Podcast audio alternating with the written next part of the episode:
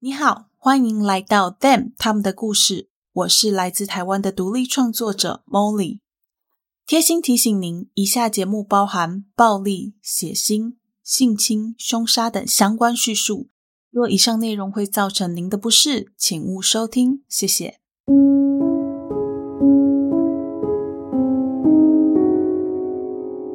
Hello，各位亲爱的 Bonus 们，大家好，欢迎回到 Them 他们的故事第三季。我是 Molly。今天一样没有念赞助名单，但还是非常感谢过去几周以来赞助 Molly 的大家，Molly 真的非常非常的感激。那嗯，其实感激的话每次都讲的一样，但是呢，Molly 心里的感激其实是非常非常多的。提醒：如果你是在二零二三年六月底以前有赞助过 Molly 的 Bonus 们，Molly 之前有推出一些赞助会员限定的单集，你都可以来找 Molly 拿链接哦。不管你现在有没有加入月赞助方案，也不管你金额大小、什么时间赞助的，只要你可以出示证明，就可以来领连结。好啦，那这是就是 拖更有点拖得太久了，我们先赶快来讲今天的案件吧。今天的事情要从案发的前几天开始说起，那时候是二零零四年九月，在北大西洋东南部出现了一个热带波浪。而且它正在往大西洋的西部移动，很快就会变成飓风进到美国。当时三十七岁住在佛罗里达奥兰多的蜜雪儿看到这个飓风要来的消息，很担心同样住在佛罗里达的大松群岛附近的阿姨泰瑞莎和姨丈查理，所以蜜雪儿她赶快联络他们，问他们要不要来到他家住几天，至少他家在的位置比阿姨和姨丈住的海边安全很多。刚开始的时候，姨丈查理并没有想要离开家，觉得要开六个多小时的车到奥兰多实在是很麻烦，而且一路上风风雨雨也不见得比较安全。不过就在新闻发布这个台风会到达，不过就在新闻发布这个飓风会到达五级和老婆泰瑞莎那边的家人坚持之下，他们夫妻两个人还是踏上了前往奥兰多的路程。说到这里，我先来跟大家说说刚刚出现的蜜雪儿、泰瑞莎和查理三个人到底是谁，他们的关系又是怎么样？蜜雪儿其实就是泰瑞莎的姐姐玛丽露的女儿。玛丽露和泰瑞莎是同父同母的姐妹，只是他们两个人年龄相差很大。玛丽露她大学毕业的时候，泰瑞莎还不满五岁。而且他对这个长期在外念书、几乎没有回过家的姐姐玛丽露一点印象都没有。不过这没有关系，在父母爱的教养之下，她们姐妹两个人的感情还是非常好。到了泰瑞莎大学的时候，因为学校地点的关系，她跟玛丽露和玛丽露的老公比尔住在一起，姐妹两个人的感情也就更加亲近。而玛丽露的女儿蜜雪儿在成长的路上，也跟这位泰瑞莎阿姨有很多的互动跟接触。她很喜欢这位性格自由奔放的阿姨。蜜雪儿她是一个性格外向又聪明的人，她在小的时候就有很多的朋友，周边不管大人小孩都很喜欢她。她也是一个非常有远见和上进心的孩子。在高中的时候，她就会去参加所谓的 summer school。提前趁着暑假修一些学分，所以他比其他同年龄的人都还要早从高中毕业。在他毕业之后，他先是投入职场工作了一阵子，后来又回到学校念书。根据玛丽露的回忆，蜜雪儿从很小的时候就开始对于金钱这件事情很有概念。她也不像是其他同年纪的孩子，只是一直想着要买什么东西，或者是怎样把钱给花掉。可能是因为这样子，加上后来努力的工作，蜜雪儿她在三十五岁，也就是两年前，就用全额的现金买了现在在奥兰多的房子。玛丽露对这一点感到非常的骄傲，她常常说，很少有个蜜雪儿同年龄的人在这个阶段会有这么好的表现跟成就。话说回来，查理和泰瑞莎这次飓风来蜜雪儿家避难，已经不是第一次。他们两个人就曾经在一九九九年的飓风来袭和二零零零年他们家翻修的时候，在蜜雪儿家一起住过。那时候蜜雪儿她还没有买现在这间房子，但是他们住在一起住得很开心。因此，对于这次的阿姨和姨丈的到来，蜜雪儿其实是很兴奋、很期待的。接下来是查理，他的本名叫做卡罗·艾瑞克·查理·伯兰特，本名很长，我们之后会用大家比较常用的查理·伯兰特来叫他。查理他出生在一九五七年二月十二日，来自一个德国的移民家庭。不确定他的爸妈是先在德国认识之后才到美国，还是到了美国之后才认识。总之，他们是德国移民。两个人结婚之后住在德州。由于爸爸工作的关系，伯兰特一家常常搬来搬去，所以查理和姐姐安琪拉在小的时候换了好几所学校，后来才定居在印第安纳州。查理的爸爸妈妈总共生了四个孩子。他们分别是刚刚提到的大女儿安琪拉、二儿子查理和另外一个年纪比较小的妹妹。在邻居朋友的眼中，这是一个幸福美满的家庭，孩子们都很乖巧听话，特别是查理，常常被人家说成是小妈宝。不过，这样幸福的日子并没有一直持续。在查理十三岁那一年，也就是一九七一年一月十三日这一天。一场车祸永远带走了查理的妈妈和他肚子里的宝宝，留下查理的爸爸一个人独自抚养四个孩子。在查理的妈妈过世之后，查理的爸爸为了要让四个还未成年的孩子都得到合适的照顾，所以在太太过世后的大概一年半，他就从印第安纳州搬到佛罗里达州，请住在那里的父母帮忙照顾四个孩子。时间过得很快。孩子们都顺利的长大成人，查理也顺利的拿到了他的电子工程师的学位，在福特汽车的分公司福特航太公司从事跟雷达有关的工作。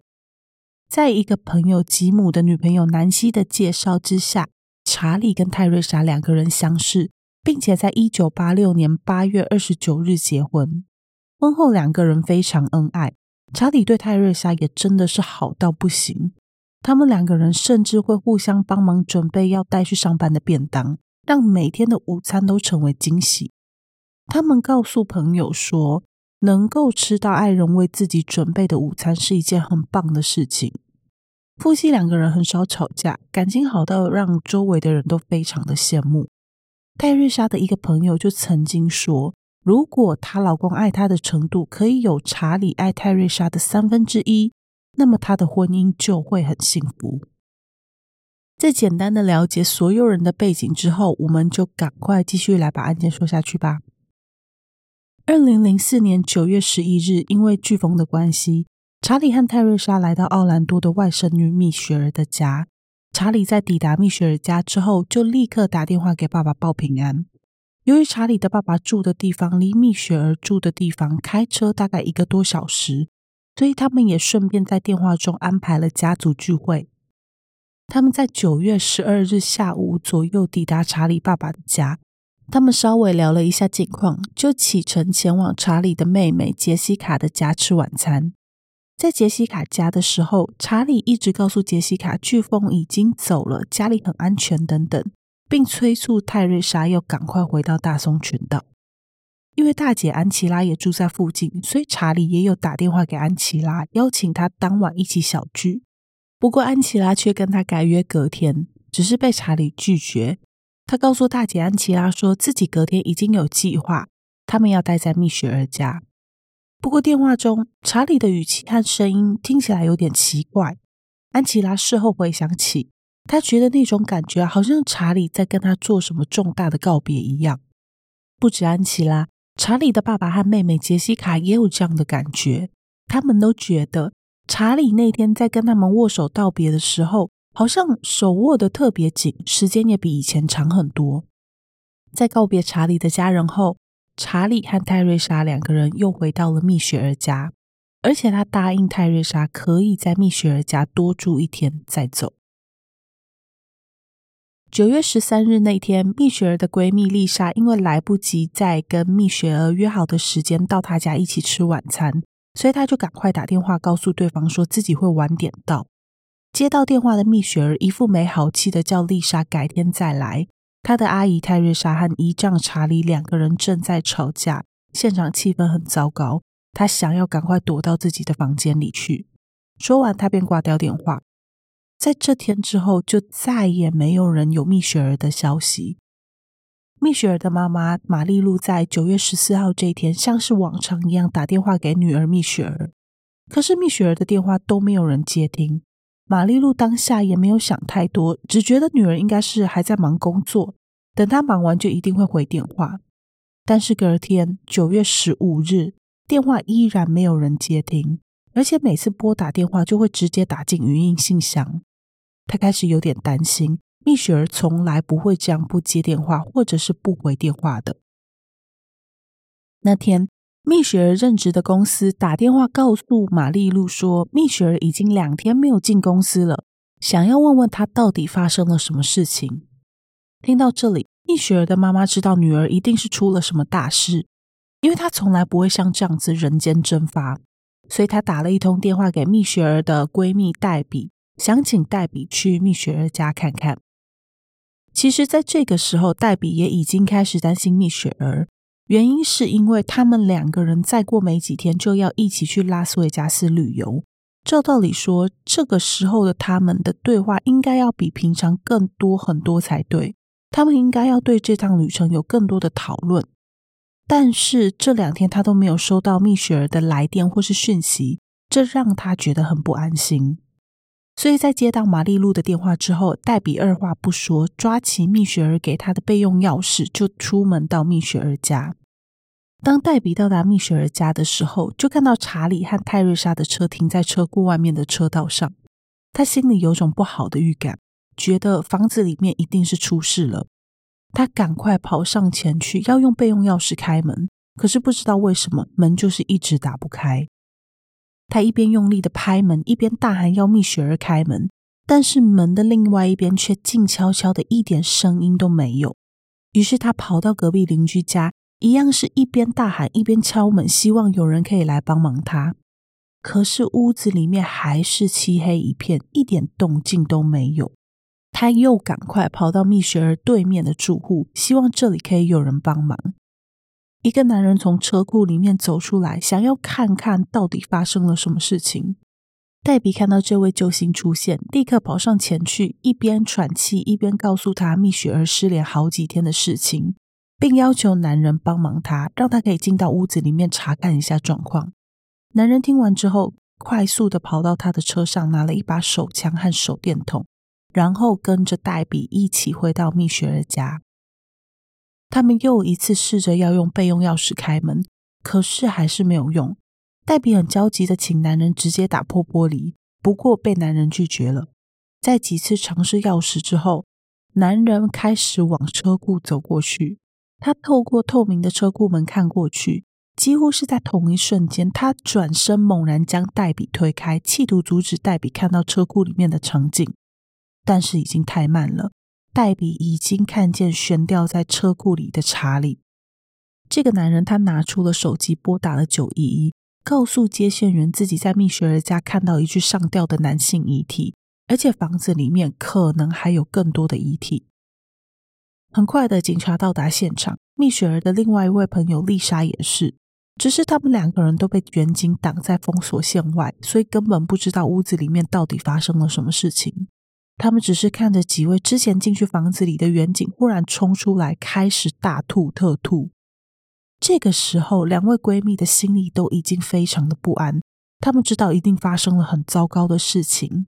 果然，没有多久，一位女警走过来，告诉他们说，蜜雪儿已经过世的消息，同时希望他们可以提供一些有关蜜雪儿这个人的讯息给她。那那些进到蜜雪儿家里面的警察到底是看到了什么？为什么会在生理上面产生这么严重的不舒服？原来，除了上吊在车库里的查理之外，客厅的沙发上还倒着已经断气多时的泰瑞莎，她的胸口狠狠的被凶手连续捅了七刀，刀刀致命。不止这样，在远警来到二楼的蜜雪儿房间的时候，看到了更可怕的场景。在这间房间里，蜜雪儿残破的遗体散落在房间里，她的头被人家砍下来放在躯干旁边，乳房被切下来放在床上，胸口被划开，心脏也被人挖出来。除此之外，腹部里的肠子和器官都被暴力的扯出，横挂在外面。被切断的左脚则是被丢进了垃圾桶。那些办案的员警并没有预料到自己会看到这样残忍的画面，自然忍不住全部都冲到屋子外面呕吐了起来。在经过第一轮的现场调查，警方非常确定蜜雪儿和泰瑞莎就是查理杀的，而查理在杀害两个人之后，基于某些原因决定上吊自杀。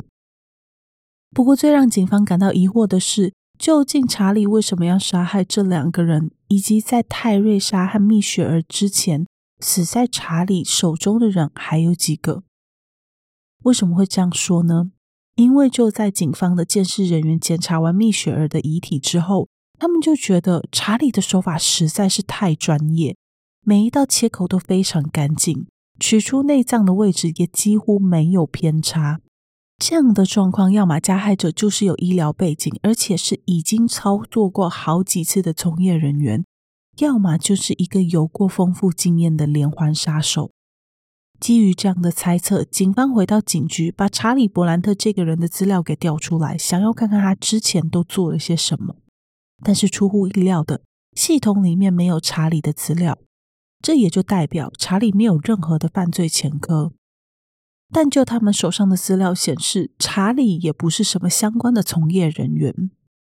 为了要找出查理的犯罪动机，警方联系了查理的亲朋好友，希望他们可以从中提供一些相关的线索。而就在查理的大姐安琪拉踏进警局的那刻起，事情开始有了一点眉目。警察告诉安琪拉，虽然今天的现场状况很明确的就告诉他们查理是凶手，不过他们不能就这样结案。他们必须要找出查理的犯案动机，给蜜雪儿和泰瑞莎的家属一个交代。安琪拉叹了一口气，跟警方说：“其实查理是有前科的，只是他犯案的档案和细节受到法律的保护，警方不可能知道真相。”警方疑惑的看着安琪拉，不懂他说这些话的意思是什么。安琪拉知道警方一定听不懂他在说些什么，所以直白的告诉警方。当年查理犯案的时候只有十三岁，有关那起案件的档案是受到法律保护的，所以警方自然看不到这些细节。接着，他开始讲出当年发生的事情。一九七一年一月三日，这时候查理十三岁，安琪拉十五岁，家里另外还有两个妹妹杰西卡和梅兰妮。那时候他们家刚买了一台新的彩色电视。当天晚上，全家人就一起在客厅看电视节目。看完电视后，怀有七个月身孕的妈妈就带着一本杂志到浴室里面泡。爸爸在同一间浴室里面刮胡子，而安琪拉则是在读一些睡前一定要读的小说。忽然，安琪拉听到连续几记枪声，又听见爸爸大喊：“不，查理，不要，不，不要！”接着又是几句枪声。安琪拉机警的从床上跳了起来。然后听到爸爸大叫，要他报警。在他还搞不清楚状况的时候，查理已经冲进了他的房间，用一个东西指着他。在他还来不及做出任何反应之前，查理就扣下了扳机。咔咔两声，什么事情都没有发生。那显然是一把枪的物品里面已经没有子弹。查理看手里的枪没有反应，马上丢下枪往安琪拉身上一扑，两个人就这样扭打在一起。查理双手掐着安琪拉的脖子，安琪拉只能奋力的挣扎。期间，安琪拉还一直大叫：“查理，我爱你！查理，我爱你！”根据他的回忆，当时的查理完全变成了一个他从来都不认识的人。他的眼睛里面充满杀戮，一副就是要置他于死地的样子。两个人不知道挣扎了多久，查理忽然停下动作，问安琪拉说：“发生了什么事？”安琪拉看查理，忽然像是回过神一样，他也赶快回答查理说：“我也不知道发生什么事，但是你好像用枪射杀了爸爸。”查理接下来问了很多“为什么？怎么会这样？”之类的问题。但此时此刻的安琪拉对眼前的查理还是充满着恐惧。他很镇定地告诉查理，他们应该要离开这间房子，去隔壁找邻居求救。当他们走到快要到门口的时候，安琪拉忽然想到，那附近有一把劈柴用的斧头，他赶紧转过头，用身体挡住斧头的位置，然后告诉查理说：“你去楼上拿个毛毯，不然外面这么冷，我们没有办法把杰西卡和梅兰妮一起带走。”查理答应要去拿毛毯，可是他也很害怕安琪拉会趁这个空档离开他，所以他背对着楼梯，慢慢的走上楼，眼睛还一直盯着安琪拉，一直跟他确认说：“你不会离开我吧？”还在惊恐之中的安琪拉当然是先安抚查理，说自己一定会等他。不过就在查理超出他的视线范围之后，他立刻冲出家门，边跑边大喊救命。他先是冲到最近的邻居家，不断的拍打着他们家的门，不等任何人来应门，他又继续往前跑。这时候查理也已经跟着冲出家门，他边追着安琪拉边大喊说：“你答应我说你不会离开我的。”安琪拉她没有回头，也不敢回头。她又跑到另外一户人家，开始拍打他们家的门。很快就有人来应门，她急忙的告诉来应门的人说：“我弟弟查理杀了我爸。”这位邻居一听，赶紧让安琪拉进门躲避查理的追击，并协助他报警叫救护车。在警方见到安琪拉之后，他们告诉他说，他的爸爸已经不幸过世。事后，当安琪拉在医院见到爸爸的时候，爸爸的第一句话就是问妈妈怎么样了。安琪拉没有任何的隐瞒，直接告诉他妈妈已经过世的消息。随后，爸爸又问了关于查理的状况。听到查理在监狱的事情，他也非常同情查理，觉得查理那天应该是情绪也很糟糕。由于当时监狱里面只有提供囚犯咖啡和水，爸爸害怕正在监狱里面的查理会缺乏营养，所以还特地请人送牛奶到监狱里面给查理喝。查理因为年纪的关系，并没有真的被判刑，他大概只在监狱里面待了五六个月，就被转到精神疗养院。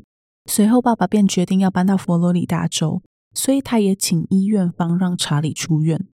值得一提的是，查理在精神疗养院的这段期间，总共接触了三位咨询师，这三位专业人员都没有办法从查理身上找到任何的问题，他们甚至还去访问了查理的亲朋好友。想要从这些人的口中探寻到一丝丝有可能让查理出手伤害父母的原因，但不管怎么问，结果都一样。他们认为查理的状况非常好，没有问题，犯案当时也是完全清醒的。知道这件事情的人都感到很不可思议，因为伯兰特家一直很和谐，这起案件在当时其实是很被保密的。但是总是还是有邻居或者是一些亲近的家人会知道这件事情，而那些知道这件事情的人都感到很不可思议，因为伯兰特家一直很和谐，查理更是那个家里面性格最温顺的孩子，他在学校表现良好，在家里也没有出现任何的异常，所以他到底为什么会忽然犯下这起案件，没有人知道这个原因。另外，本来在这一类的案子里面。查理应该是会被判处无期徒刑，甚至是死刑。不过，基于当年的法律，法院既没有要查理负责刑责，也没有对他做出任何的限制。而且，他这一次的犯案记录还会彻底的被封存，未来绝对不会有人知道这件事情。就这样，这件事情成了伯兰特家族的秘密。当有人问起这家的女主人的时候，他们一律都是用车祸过世来搪塞，甚至连查理的妹妹。杰西卡和梅兰妮，他们也一直都觉得妈妈就是因为车祸才离开他们的。听到这里，警方非常的惊讶。不过，这也就让查理是个连环杀手这样的怀疑变得很有根据。不过，这个说法却遭到安琪拉和查理爸爸的反驳。他们两个人都不认为查理会是个连环杀手。他当年会犯下这样的错，应该另有其他原因。何况他们认为查理已经改过自新，根本就不会再犯下同样的事情。但是关于这个说法有点矛盾的是，安琪拉自己承认，她一直以来都避免要让自己的孩子接近查理，甚至她自己也会有意无意的避开查理，原因就是她怕查理会再去伤害她或是她的孩子们。在那之后，警方又找到查理的朋友吉姆，希望可以从他那里得到更多的资讯。吉姆他是安琪拉的前夫，两个人在演唱会认识，后来交往结婚。他们还在一起的时候，曾经有一段时间是跟查理住在一起的。也因为这样，查理和吉姆后来变成了非常好的朋友。在吉姆和安琪拉结婚之后，他们曾经有一段时间是跟查理住在一起的。吉姆也曾经听安琪拉说过查理的事情，所以他非常清楚查理的过去。在他来到警局之后，他给了一些警方之前不知道的线索。首先是查理过去因为工作的关系，在佛罗里达的迈阿密和巴哈马群岛待过。当时他在无意之间发现了一箱纯度很高的海洛因，他猜测那箱海洛因应该是有人想要走私进美国，只是不知道为什么最后会被遗落在那个地方。在查理接触到古柯碱之后，他就成了古柯碱的爱好者，但是他非常小心克制的不要让毒品主宰他的人生。这也就是为什么从来都没有人知道这件事情的原因。后来，他不只是使用毒品，还成为药头，靠着剩下来的古柯碱赚进了大把大把的现金钞票。他和泰瑞莎在大松群岛住的那间房子，就是靠卖古柯碱的钱一次付现买下的。另外，他还提到一件事情，那就是在他和查理的姐姐安琪拉分手要去找他吐苦水的时候。查理曾经用很严肃的口吻告诉他说：“你知道，最好的复仇方式就是杀了对方，然后把他的心脏挖出来吃掉。”警方接着又问吉姆说：“泰瑞莎到底知不知道自己的丈夫曾经杀害过自己的亲生母亲？”吉姆的回答是：“他认为泰瑞莎应该知道查理的过去。”吉姆告诉警方说，在查理告诉吉姆他要跟泰瑞莎求婚的时候，吉姆就告诉查理一定要将他自己过去误杀妈妈的事情告诉泰瑞莎。查理一开始是拒绝的，但是因为吉姆不断的威胁他说：“你如果不说的话，我就会亲自去告诉泰瑞莎这件事情。”所以查理只好同意吉姆说会自己去告诉泰瑞莎这件事情。再来就是他们结婚之后，吉姆也曾经问泰瑞莎说：“你们什么时候要生小孩？”泰瑞莎的回答是：“考虑到所有的状况，我们不应该要有小孩。”泰瑞莎这样的回答就让吉姆认为他一定是知道了查理的过去，所以才会觉得不要有小孩对他们两个人来说才是最好的。不过对外人而言，泰瑞莎所说的“考虑到所有的状况”。也有可能不是指查理当年犯下的杀母案，而是他们当下的经济、时间、性格或是工作等等的考量。因此，吉姆这样子的推理其实是会让人觉得有一点点没有根据的。还有一次是他们一起在酒吧的时候，查理离席去洗手间，泰瑞莎忽然满脸惊恐的跟吉姆说：“我不知道该怎么办才好，我不知道该怎么办才好。”接着他又告诉吉姆。他在不久前的某一天，因为某一些原因提早下班回家。当他到家的时候，就看见查理满身是血的，在他们家那间专门处理鱼的小屋里面。本来这应该不是什么奇怪的事情，毕竟那间小屋本来就是专门拿来杀鱼用。让他感到不安的是，现场一只鱼都没有，但是查理却满身鲜血。在那之后不久，当地的新闻就报道了他们家附近有一个女孩被人杀害，头还被人砍了下来。泰瑞莎认为那天查理在处理的有没有可能其实是那个女孩，而不是鱼？他觉得是不是应该要跟警方通报这件事情？吉姆听到，先是说服泰瑞莎说查理不可能做这种事，他只是把那条鱼丢到海里面而已。随后又跟他说。你想想看，如果你报了警，但警方发现查理什么都没有做，那你的婚姻不就都毁了吗？泰瑞莎听到吉姆这样说，心里果然产生了顾忌，就没有再去提报警这件事情。但事后，吉姆认为，从这件事情看来，泰瑞莎一定是知道了查理的过去，不然他们两个人感情这么好，他怎么没事会把查理跟一起命案联想在一起呢？警方听到吉姆这样似是而非的想法，觉得好像有点道理。不过，对于泰瑞莎到底知不知道查理过去这件事情，警方还是保持着迟疑的态度。因为在警方搜查查理家的时候，他们发现泰瑞莎的日记上面总是会有一些很奇怪的小标记，但是那些标记并没有特别的解释。有时候，泰瑞莎也会在一些跟日记原本内容无关的地方加上一些附注的小字，像是“查理今天很晚回家”，“查理今天晚上忽然出门了”，或是“今天是个奇怪的一天”，类似像这样子的话，让警方认为，也许泰瑞莎从头到尾都不知道查理的过去，但是他可能已经对查理的行为产生了质疑。除了这个之外，他们还在查理和泰瑞莎的房间门上发现了一张女性身体构造的解剖海报，上面非常具细靡遗地展现女性身体的器官、肌肉和各种组织分布。这张海报在他们房间里面显得非常奇怪，特别是我们之前有提到的，泰瑞莎和查理都不是医疗或者是任何相关的从业人员。另外，他们也搜寻了查理的电脑，发现查理对于一些极度暴力的成人影片，特别像是肢解这一类的内容有高度的兴趣。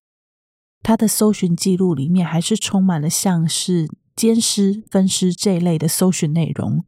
接着就是查理有订阅搜集内衣品牌维多利亚的秘密的杂志和广告，而这件事情刚好也跟蜜雪儿有一点点关系。首先是蜜雪儿，她所穿的内衣品牌大部分就都是维多利亚的秘密，而且查理私底下在跟同事聊天的时候，也曾经用维多利亚的秘密来描述蜜雪儿。当时的同事虽然听起来有点怪怪的，但是他们很单纯的觉得查理这样形容蜜雪儿这个侄女应该没有要冒犯的意思，可能只是因为大多数的人都觉得维多利亚秘密的那些 model 都很美。所以查理才会把心目中很美丽又很优秀的侄女蜜雪儿也叫做维多利亚的秘密。听到这里，警方跟你我一样都不知道该说些什么，只是对于这样的案件感到无比的震惊。而蜜雪儿和泰瑞莎的家人也很快了就得知他们家人的死讯，大家都极其的悲痛。他们甚至责怪查理的爸爸从来没有提到这件事情，让原本可以避免的悲剧就这样默默的发生。但是事情真的有办法避免吗？我不那么的确定。有一笔资料显示，查理在和泰瑞莎结婚的时候，查理那边的家人是没有出席参加婚礼。他们都是在查理和泰瑞莎完婚后的某一天才知道查理已经结婚的消息。这是不是像查理说的一样，家人距离太远没有办法参加，还是他只是为了要掩盖自己杀害妈妈的过去？我想。这只有他自己才知道。不过，我个人是非常相信后者的成分可能大了一点。但是我倒是觉得这起案件里面有一个人可能曾经有过可以阻止这起悲剧的机会，那个人就是查理的朋友吉姆。还记不记得泰瑞莎曾经告诉吉姆说，他怀疑查理可能是他们家附近某起凶杀案的凶手，但却被吉姆反驳这件事情。我自己后来在看这起案件的时候，一直有一种想法，那就是如果当时吉姆可以鼓励或者是不要阻止泰瑞莎去报警，让查理赶快被逮捕或者是接受调查的话，事情会不会就不一样了？案件讲到这边就已经结束了。呃，如果你到维基百科去查查理·伯兰特这个人的话，英文版的哦。会发现他的被害者那一栏显示的人数不止我们今天讲的这些，还有很多案件其实很可能，只是很可能跟查理有很大的关系。不过这些案件呢，因为案件太多太复杂，而且又不是完全确认，在官方那一边也没有确认这起案件就一定是查理犯下的，所以我就没有把他们列入今天的内容。之后有空会再来用一集的时间跟大家聊聊这些悬案。今天的内容除了查理本身犯下的两起案件之外，其实还有一件事情我蛮想跟大家分享的，就是有关吸毒这件事情。前面有提到啊，查理在巴哈马的一个群岛上发现一箱纯骨科碱，然后他就成为骨科碱的爱好者。可是他身边的人从来没有发现这件事情。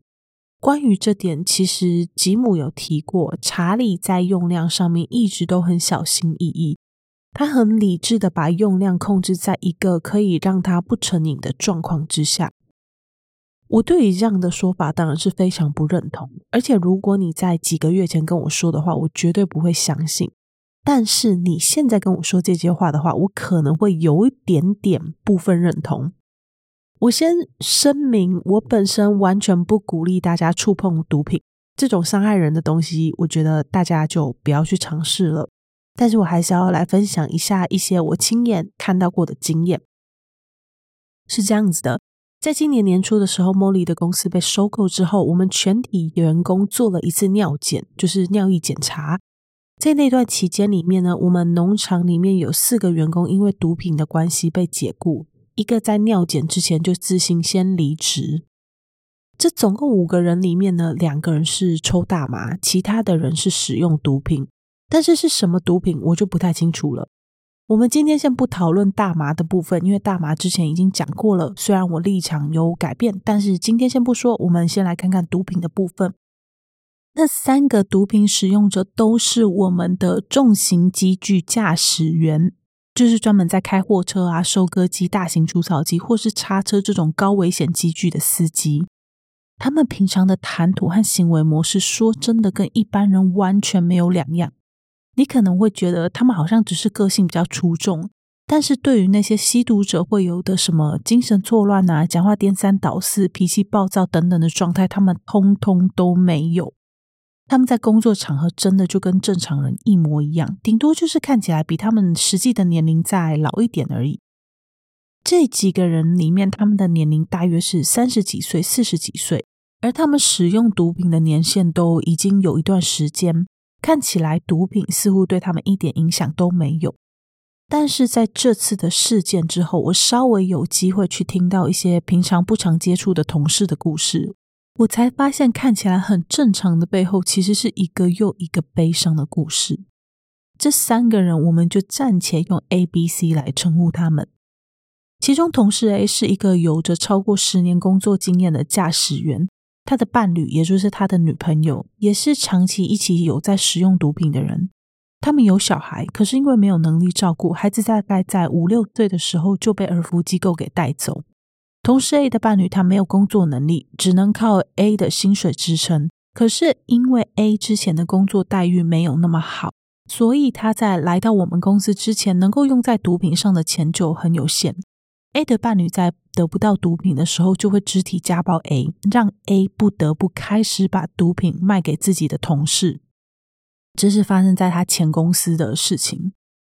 接下来是同事 B，B 本身是一个罹患肺癌的单亲爸爸，一个人养了两个女儿。其实，在他做尿检之前，就因为酒驾的关系，在面对一场官司。但是，除了管理阶层之外，我们这些小员工通通都不知道。而且他当初来应征的时候，履历还不错，在前一个公司是农场经理，负责管理一个大概十个人左右的团队。不过等到他正式进到我们公司大概两三个月之后，大家才渐渐发现他根本什么都不会，还常常因为操作不当把机具弄坏。同事 C 大概是这三个人中我最喜欢的同事，其他两个人也不错，不过我从来没有跟他们一起工作过，所以我不知道他们的工作状况。同事 C 是我实际有跟他们一起工作过的。那时候我跟他两个人在，呃，是跟在收割机后面开一种可以把树枝和树叶都切成粉碎的机具。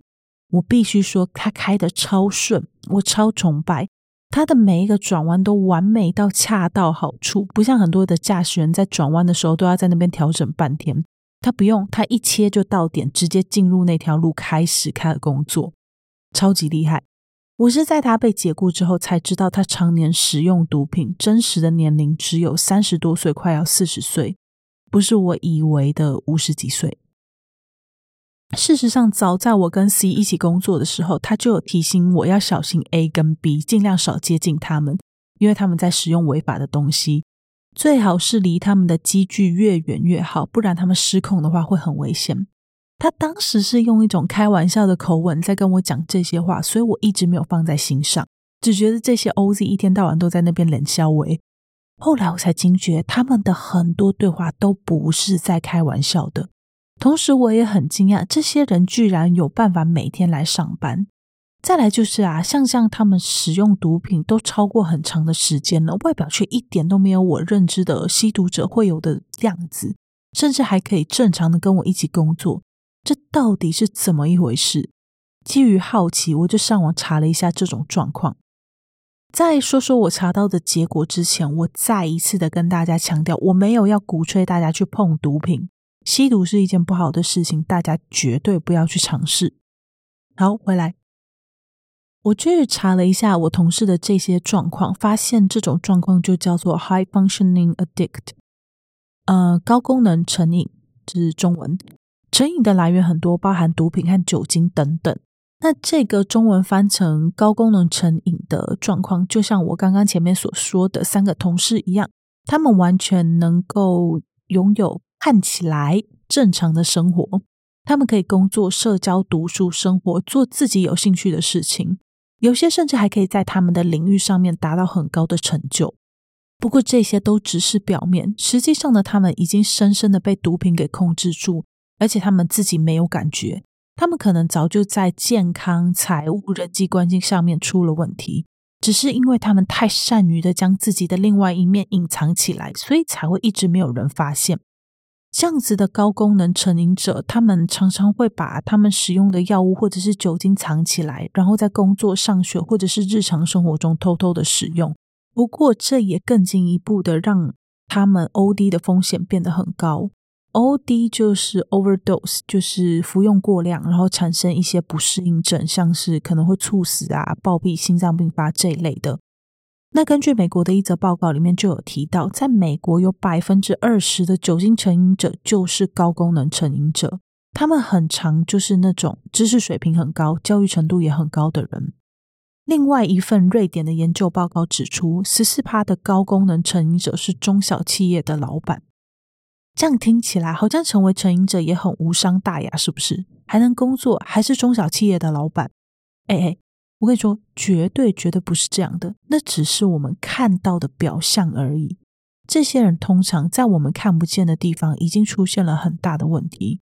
看看我前面提到的同事就知道啊，他们可能正深陷在家暴、跟家人分离、身心健康受到挑战等等的问题里面。他们对药物和酒精的依赖，整个在我们不了解的地方破坏着他们的生活，而且这种破坏是从很根本的地方开始的。即使他们未来下定决心要戒毒，也会是一条很漫长的路。讲到这边，还是要跟大家说，毒品真的不要碰。有些人会觉得剂量没有那么重，没有关系，殊不知成瘾就是这样开始的。这种东西，我只能说，你永远没有办法驾驭，永远没有办法。我在写这集的时候，心情很复杂，因为 Molly 本身就有很亲近的家人，在过去是 K 他命的成瘾者。这个问题呢，对我们家造成了很大的伤害，也造成了很大的影响，而且这个影响现在还在持续。那关于这部分，我还没有做好要跟大家分享的心理准备。等我有一天做好心理准备的时候，我再来跟大家说。不过不用那么沉重啦，就 Molly 很好。然后再来也要跟大家强调，其实，在我们面对这些因为毒品而产生成瘾的人的时候呢，我们还是要尽量的用平常心去看待。嗯、会让一个人去接触毒品的原因很多，可能是压力，可能是无知，可能是娱乐。那我觉得，嗯，虽然这些原因都不可以，也不应该要成为借口，但是我还是希望大家用善良和关怀的心去看待这些已经想要就是脱离这个圈圈的人。大家如果对吸毒的人有一些兴趣的话，呃，我推荐一个。节目叫做法克电台，他们在编号一百五十六这集上架时间是六月二十七号，二零二三年。这里面呢就有他们采访报道者的内容，报道者他们有就是针对这一个成瘾者的部分做了一些介绍，我很推荐大家可以去听。报道者之所以会接受这个采访，是因为他们写了一本跟成瘾者有关的书。如果你有兴趣的话，可以先去听听法克电台的那集节目，然后再去买报道者的那本书。我真的很推荐大家可以去多多了解这个相关的社会议题。好啦，那今天的内容就到这边，真的很不好意思哦，Molly 的喉咙还是没有完全好，希望他可以赶快好起来。那下集呢，我们要来跟大家讲一个很久很久很久很久以前的案子。一般我们知道的连环杀手，通常都是一个人到两个人一起作案，两个人可能是情侣、兄弟或者是朋友。可是我们下一集要讲的案件是整个家族，他们在抵达美国之后，因为利益而不惜成为了双手沾满鲜血的连环杀手。那大家就敬请期待啦！呼吁大家，如果你喜欢这档节目，可以透过叙述栏的连结找到节目的 IG，或者是直接到 IG 上面搜寻 them 他们的故事，英文 T H E M 加上中文他们的故事，就可以找到节目的平台喽。如果你心有余力有余的话，还可以小额赞助一下 Molly。如果心有余力还在培养的话，那么在你的社群上推荐 Molly 的节目，和在你收听的平台上留言加五星，特别是 Apple Podcast 和 Spotify 的五星评价，对节目的曝光都是非常重要的哦。那今天就谢谢大家的收听，我是茉莉，我们下集再见啦，拜拜。